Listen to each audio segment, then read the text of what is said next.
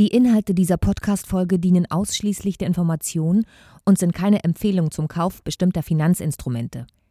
Es handelt sich hier nicht um Anlageberatung. Ihr entscheidet natürlich selber, was ihr machen möchtet.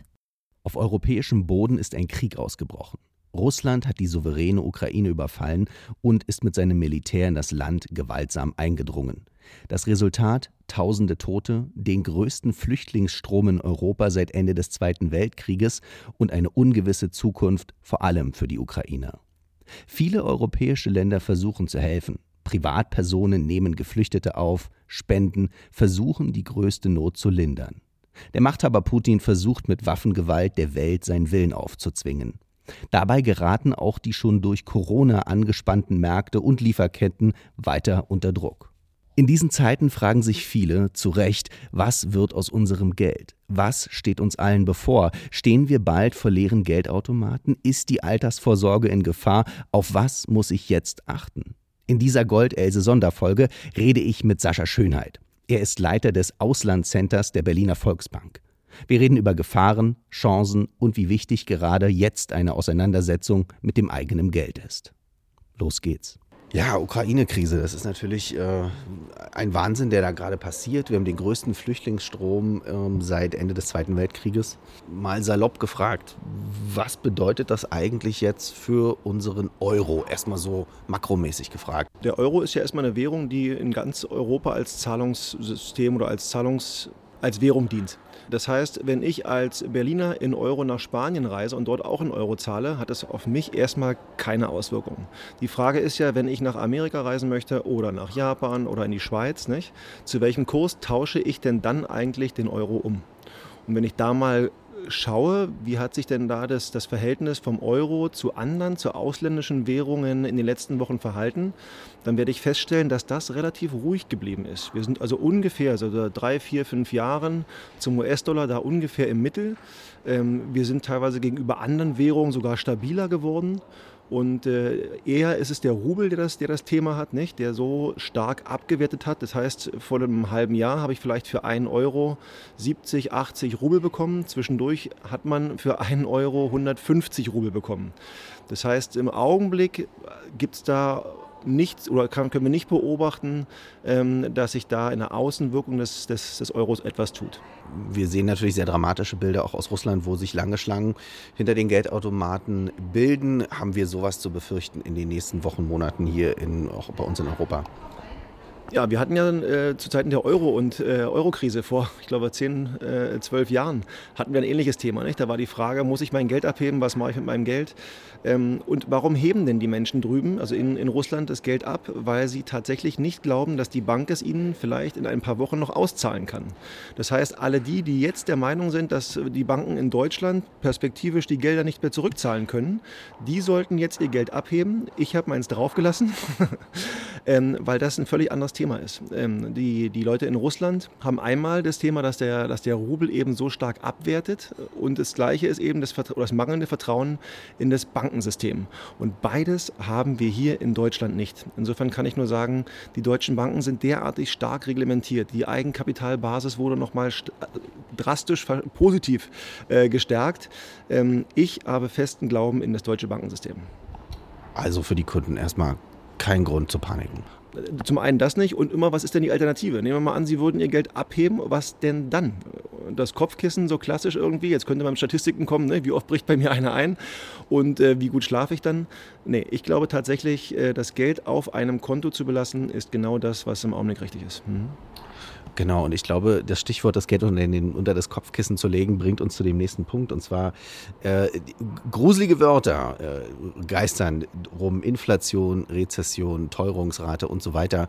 Was passiert eigentlich da gerade mit unserem Geld? Wo müssen wir da aufpassen? Was bedeutet eigentlich Inflation, Rezession? Also ganz vereinfacht heißt Inflation Preissteigerung. Und generell erstmal Preissteigerung ist gut und auch gewollt. Die EZB wünscht sich ja sogar eine Inflation in Höhe von 2%. Und wenn wir jetzt mal zurückgucken, die letzten Jahre, dann waren wir da immer deutlich unterhalb von 2%, sodass uns zwar jetzt sozusagen das, das, das, der Anstieg auf 6% im Augenblick als sehr viel vorkommt, Wenn ich aber jetzt mal die letzten Jahre mir anschaue, bin ich dort immer noch in einem, in einem Verhältnis, was ich im Augenblick für undramatisch halte. Für uns ist das Thema, dass es im Augenblick sehr plötzlich kommt. Wir hatten erst Corona, jetzt machen die Läden wieder in Teilen auf und wir stellen fest, der Kaffee kostet nicht mehr 2 Euro, sondern 2,20 Euro oder 2,40 Euro. Jetzt kommt die Russland-Krise, auf einmal werden andere Dinge auch teurer. Die Sportvereine erhöhen ihre Gebühr, also jetzt kommt es geballt, deswegen kommt uns das auch so viel vor. Gleichwohl, mit Blick auch in die Vergangenheit, ist es alles noch völlig im Rahmen. Und gerade gestern äh, ähm, kam ja auch Verdi um die Ecke und sagte, Mensch, wir müssen mal gucken, nicht? bei der Inflation, die wir im Augenblick haben, passen wir da auch die Gehälter an. Das heißt, oder die Renten zum Beispiel wurden vor drei, vier Wochen, äh, da kam eine Ankündigung, dass die, auch die, die Renten deutlich steigen. Ähm, das heißt, wir haben in keinster Weise ein System, wo wir irgendetwas nicht mehr bezahlen können, so wie, weiß ich nicht, da kommen ja Themen auf wie äh, in den 20er Jahren irgendwie so eine galoppierende oder eine Hyperinflation. Mein Eindruck ist, davon sind wir noch ganz, ganz, ganz schön weit entfernt. Halleluja, äh, Preisschock, Aldi erhöht um 50 Prozent die Preise und so weiter. Ähm, die äh, Notfallspeicher werden von Gas gefüllt und so weiter. Also so, die, alles wirkt so instabil. Warum können wir cool bleiben? Also ich glaube, einer der ganz wesentlichen Unterschiede ist, dass in den 20er Jahren haben wir ganz vereinfacht, waren wir selber in der Lage, das Geld zu drucken, sozusagen. Nicht? Und in dem Augenblick, wo ich Geld drucken kann, und zwar in Größenordnungen, ähm, wird es eben auch weniger wert. Das ist ja heute etwas anders. Ähm, das Zweite ist, ja, losgegangen ist die, sozusagen die Preisspirale zunächst mal über die äh, Energiepreise, übersteigende Energiepreise und das zieht sich jetzt durch viele, durch viele weiteren Branchen durch. Wir hatten völlig unabhängig von der Russlandkrise im letzten oder auch schon im vorletzten Jahr Preissteigerungen, gigantische Preissteigerungen rund um das Thema Baumaterialien. Also all das, was ein Stück knapper wird, wird eben auch teurer. Das ist, glaube ich, auch ähm, in, der, in der Natur der Sache. Ähm, gleichwohl ist das auch ist das auch ein Stück weit begrenzt sollte es also so sein, dass die Güter, die im Augenblick entweder tatsächlich weniger verfügbar sind, äh, dass die lange und anhaltend nicht verfügbar sind, dann kann es aus meiner Sicht auch zu weiteren Preissteigerungen kommen oder aber auf diesem hohen Niveau verbleiben. Sollte sich das aber mit den ganzen Zulieferketten äh, äh, wieder beruhigen und sozusagen die, die Zulieferketten wieder funktionieren, ähm, man hat es beim Holz gesehen, das zwischendurch seinen Preis vervier-, versechsfacht hat. Das hat sich auch wieder auf einem normalen Niveau einge, eingeregelt. Beim Ölpreis hat man es gesehen. Ne? Wir, zwischendurch habe ich mal für 2,20 Euro getankt. Äh, diese Woche waren es wieder für 1,99. Das reguliert sich dann auch wieder, wenn das Angebot da ist. Und ja, wir haben im Augenblick sowas wie einen exogenen oder externen Schock. Ähm, gleichwohl, das wird sich wieder regulieren und dann regulieren sich auch wieder die Preise. Altersvorsorge. Müssen sich Rentner und die Einzahler in Rentenfonds und so weiter Gedanken machen, dass das jetzt einbricht, wegbricht, nichts mehr wert ist? Also einbricht, wegbricht, das, das kann ich nicht erkennen. Wir haben einen, einen Börsensturz zum Anfang von Corona gesehen, wie ich ihn in der Form noch nicht gesehen habe. Und in wenigen Tagen hat sich das Ganze schon wieder reguliert. Auch wir hatten jetzt mit Ausbruch des Krieges, hatten wir einen Einbruch der Börsen, der sich auch schon wieder reguliert hat. Und ich glaube, jeder ist gut beraten im Rahmen seines Sparverhaltens, vor allem aber auch der Altersvorsorge, ähm, stark zu diversifizieren. Was heißt es?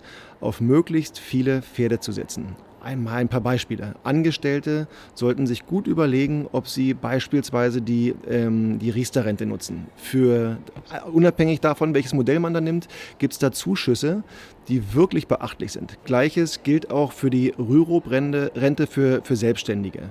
Wenn ich privat etwas anspare, dann kann ich das in Fonds beispielsweise machen, wo ich mich nicht drum kümmern muss. Ich kann das in vermögensverwaltende Fonds packen. Das heißt, der Fondsverwalter selber, der Fondsmanager selber hat die Freiheit zu entscheiden, was im Augenblick voraussichtlich das, das Schlauste ist, an den Märkten zu investieren. Und wenn ich da breit unterwegs bin oder vielleicht sogar noch in anderen Währungen oder in was auch immer, dann glaube ich, überstehe ich solche Zeiten am besten. Ich glaube, der ist immer gekniffen, der glaubt für sich, dass es gibt eins und das ist das Schlauste und sogar das Schlauste auf die nächsten 10, 20 Jahre. Da habe ich viele Menschen schon Schiffbruch erleiden mit äh, und all die, die stets ja, diversifiziert haben, das kann man schon mit ganz kleinen Beträgen, die sind tatsächlich durch diese Zeiten am besten, am besten gegangen. Und wenn ich genau jetzt investiere, dann bin ich von Anfang an dabei, wenn der Aufschwung kommt. Und wir haben letztens mal eine Statistik gesehen, wie viele Krisenzeiten wir in letzten, oder Krisenaugenblicke wir in den letzten 40, 50 Jahren hatten. Und ähm, wir alle wissen, wo wir im Augenblick an den Börsen stehen. Das hat nie lange angehalten. Jetzt nochmal ganz, ganz praktikabel, sagen wir mal so wirklich die Leute, die irgendwo angelegt haben und so weiter. Sollten die jetzt sich mal mit ihrem Bankberater gerade hinsetzen und gucken, dass gut genug diversifiziert wurde? Ja, ganz genau. Das würde ich tatsächlich tun ähm, und mir vor allem die Frage mal stellen, sag mal, was für Möglichkeiten habe ich denn überhaupt zu diversifizieren? Was muss ich dann selber beachten oder kann mir das vielleicht sogar jemand abnehmen? Also das ist, glaube ich, tatsächlich das Entscheidende, jetzt nochmal auch in ein Gespräch zu gehen und vielleicht, vielleicht sogar sowas wie eine Beruhigungspille abzuholen. Denn äh, Panik ist meist oder Angst und Panik sind meist keine guten Ratgeber. Und oftmals kommt, also in solchen Krisen kommt niemand und klingelt und sagt übrigens, jetzt ist die Krise vorbei. Insofern ist es oft so, in dem Augenblick, wo dann der letzte Entschluss, ach, jetzt verkaufe ich irgendwie alles, weil ich steige aus und jetzt lasse ich sein. Meist ein paar Tage, ein paar Wochen später dreht sich das und dann hält leider ganz lange an dieses, oh, das war alles Käse, das war alles Mist. Und man nimmt die Chancen, die sich an den ganzen Märkten äh, ergeben oder die auch immer da sind, die nimmt man dann genau nicht mit. Das wäre schade. Denn die Altersvorsorge selber haben sie ja auch tatsächlich wahrscheinlich ganz bewusst auf 10, 20, 30 30, 40 Jahre gemacht, dann wäre es wahrscheinlich falsch, äh, wegen eines Einschlags, so wie jetzt, ähm, alles über den Haufen zu werfen. Also unbedingt äh, einen, einen, einen guten Berater Ihres Vertrauens aufsuchen und sich A, nochmal abholen, was gibt es denn für Diversifikationsmöglichkeiten und B, auch sowas wie eine Beruhigungspille. Okay. Ähm, genau das gleiche gilt ja, selbes Thema im Grunde genommen, wenn ich ähm, Aktien besitze. Anleihen und so weiter. Gibt es da irgendwas, wo, wo Sie jetzt sagen würden, so Achtung, da, wenn ich das habe, da würde ich jetzt auf jeden Fall mal mit, mit einem Berater reden oder da wäre ich jetzt vorsichtig. Ohne jetzt, dass man natürlich eine Beratung ausrufen möchte, aber wo man sagt, so als Sie als Spezialist sagen, Vorsicht oder cool bleiben. Ja, also ich glaube, ähm, gerade in den letzten Wochen, auch vor dem Krieg, wurden Titel immer interessanter, die tatsächlich Geld verdienen. Und andersrum die Titel, die davon gelebt haben, dass fremdes Geld, also zum Beispiel bei Banken sehr günstig waren, ne? oder ähm, dass äh, Unternehmen, die sehr stark auf Wachstum setzen, aber eben noch keinen Gewinn machen, ähm, für die wird es jetzt eher schwerer. Das heißt, die Tendenz würde im Augenblick für mich eher zu den Unternehmen gehen, die tatsächlich profitabel sind. Warum wird es denn für die schwerer, die bislang auf starke Umsatzwachstum gesetzt haben? Naja, wenn ich keinen Gewinn mache, dann mache ich ja automatisch Verlust und bin darauf angewiesen, dass ich von dem, dem ich gehöre, also meinen Investoren, immer wieder Geld kriege und die so lange durchhalten, bis ich tatsächlich in die Gewinnzone rutsche. Und da haben sich in den letzten Wochen auch vor dem Krieg schon der ein oder andere Investor gefragt, das war in Einzeltiteln auch klar zu sehen, ähm, na, klappt das denn auch? Und bei steigenden Zinsen heißt es eben auch, dass Investoren eine Alternative haben zu Risikokapital.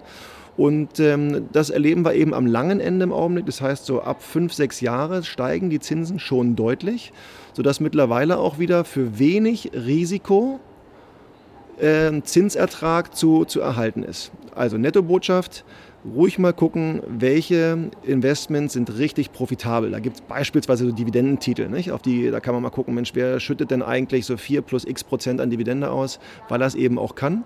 Und vielleicht ist sowas im Augenblick ganz spannend. In Krisenzeiten gibt es immer ein Thema, ähm, auf das gerne Laien und Profis scheinbar auch immer wieder setzen. Das ist das Thema Gold. Wie sieht es denn aus, wenn ich jetzt, äh, ist, ist, ist das jetzt wieder so ein Moment, wo ich Gold kaufen kann oder soll? Sollte ich, wenn ich ein bisschen Gold besitze, es verkaufen? Wie, wie stehen Sie da zu dem Thema Gold? Ja, das geht in die Richtung, was ich vorhin hatte, Diversifizierung. Da ist immer die Frage, muss ich Gold dann kaufen, wenn es ganz teuer ist? Also Gold äh, hätte man für, vor Jahren für 300 Euro kaufen können. Man konnte es zwischendurch auch schon für 1750 äh, Euro und ein wenig mehr äh, kaufen. Gold, der Goldpreis schwankt, das muss ich wissen. Und ähm, da ist immer die Frage, wann kaufe ich das? Dann, wenn es alle machen, dann ist es wahrscheinlich der falsche Augenblick. Äh, oder einfach mal, wenn es vielleicht gar nicht so die ganz große Beachtung hat ähm, ähm, und ich quasi nicht auf Höchstpreisen, auf Höchstpreisen kaufe. Also zur Diversifizierung sollte man das tun. Äh, gleichwohl, ob man es im Augenblick machen muss, das darf jeder für sich selbst und vielleicht mit seinem Bankberater besprechen. Okay. Äh, letzte Frage. Ich glaube, was äh, ja immer wichtiger wird oder was auch einfach ein Thema ist, ähm, ist das Thema Kryptowährung. Äh, man sieht es auch gerade, dass die Ukraine auch auf Kryptowährung setzt, dass da Geldflüsse entstehen, auf die man auf der Ebene, auf der ähm, offiziellen Ebene noch gar nicht so damit gerechnet hätte, dass das passiert in dem Volumen. Ähm, gleichzeitig ist es ein hochkomplexer Markt. Viele, es gibt viele Quacksalber, die da rumwursteln und so weiter. Wie oder was würden Sie den Leuten empfehlen zum Thema Kryptowährung? Einsteigen, Finger weg, ähm, ja. Ähm, ich glaube, dass das Thema Kryptowährung ein wahnsinnig spannendes Thema ist, was seine Bedeutung wenn das fliegt, das Thema erst in ein paar Jahren bekommen wird, seine wirkliche Bedeutung. Ähm, ich selbst sehe mich im Augenblick nicht in der Lage, das Thema vollständig zu begreifen. Es erinnert mich ein wenig dran, vor 20, 22 Jahren gab es mal den neuen Markt. Und da wurden also Unternehmensideen äh, bewertet mit Millionen von Euro, wo sich am Ende tatsächlich drei bis fünf Prozent dieser Unternehmen durchgesetzt haben. Die wurden auch groß und stark. Das Investment hat sich gelohnt. Aber 95 davon haben wir nie wieder gesehen, nie wieder gehört, die sind tatsächlich insolvent gegangen. Und so ist es im Augenblick, glaube ich, auch bei den Kryptowährungen. Da gibt es einige große und ganz, ganz, ganz, ganz viel kleine. Und äh, da wünsche ich viel Erfolg bei der äh, Auswahl und bei der Vorhersage, welches die, oder welche dieser Kryptowährungen gibt es in drei, vier, fünf, in zehn Jahren noch? Welches ist am Ende die Kryptowährung, auf die da sozusagen Investoren setzen? Das finde ich eine ziemlich anspruchsvolle Aufgabe, da sozusagen sich das Richtige auszusuchen. Auch wieder im Teil der als, oder als Teil der Diversifizierung, ja, darüber kann man nachdenken. Würde ich jetzt alles, was ich habe, da reinlegen, da wäre ich mir nicht ganz so sicher. Also für mich bin ich mir sicher, ich würde es nicht tun. Aber ähm, immer wieder um die Ecke komme ich mit dem Thema Diversifizierung und vielleicht gehört mittlerweile in ein Portfolio, wenn es groß genug ist, auch ein Teil in Kryptowährung. Das kann sein, ja. Aber jetzt in der Krise einfach ohne Vorwissen damit reinspringen? Würde ich nicht tun. Gibt es aus Ihrer Sicht irgendwas, was Sie zum Thema Ukraine-Krise den Kunden da draußen vielleicht noch mit an die Hand geben wollen würden? Oder vielleicht irgendein Thema, was wir jetzt hier gerade noch nicht besprochen haben, was wichtig wäre aus Ihrer Sicht? Na, für mich zeigt der nicht nur das Thema Ukraine-Krise, vorher war es Corona, davor war es ein anderes Thema. Und ich bin leider, leider aus Erfahrung auch sicher, wenn das mit Russland und der Ukraine, wenn das Thema positiv endet irgendwann, dann kommt die nächste Krise. Und ich glaube, was einem da hilft, ist, wenn man nicht selbst maximaler Experte ist, regelmäßig mit einem Berater seines Vertrauens zu sprechen. Und zwar nicht nur dann, wenn es eben scheppert, sondern eben auch zwischendurch in guten Zeiten, weil seine eigene Vermögensanlage, seine eigene Altersvorsorge darf man gerne ein, zweimal im Jahr sozusagen reflektieren und äh, ein Stück weit auch, auch anpassen. Also in guten wie in schlechten Zeiten suchen Sie sich einen guten Berater und äh, nutzen Sie den, denn dafür ist er da. Herzlichen Dank. Schön, dass ihr wieder zugehört habt bei Goldelse, dem Podcast der Berliner Volksbank. Alle Infos und Beratungen findet ihr auf www.berliner-volksbank.de. Ich bin Maximilian Klein und sage bis zum nächsten Mal.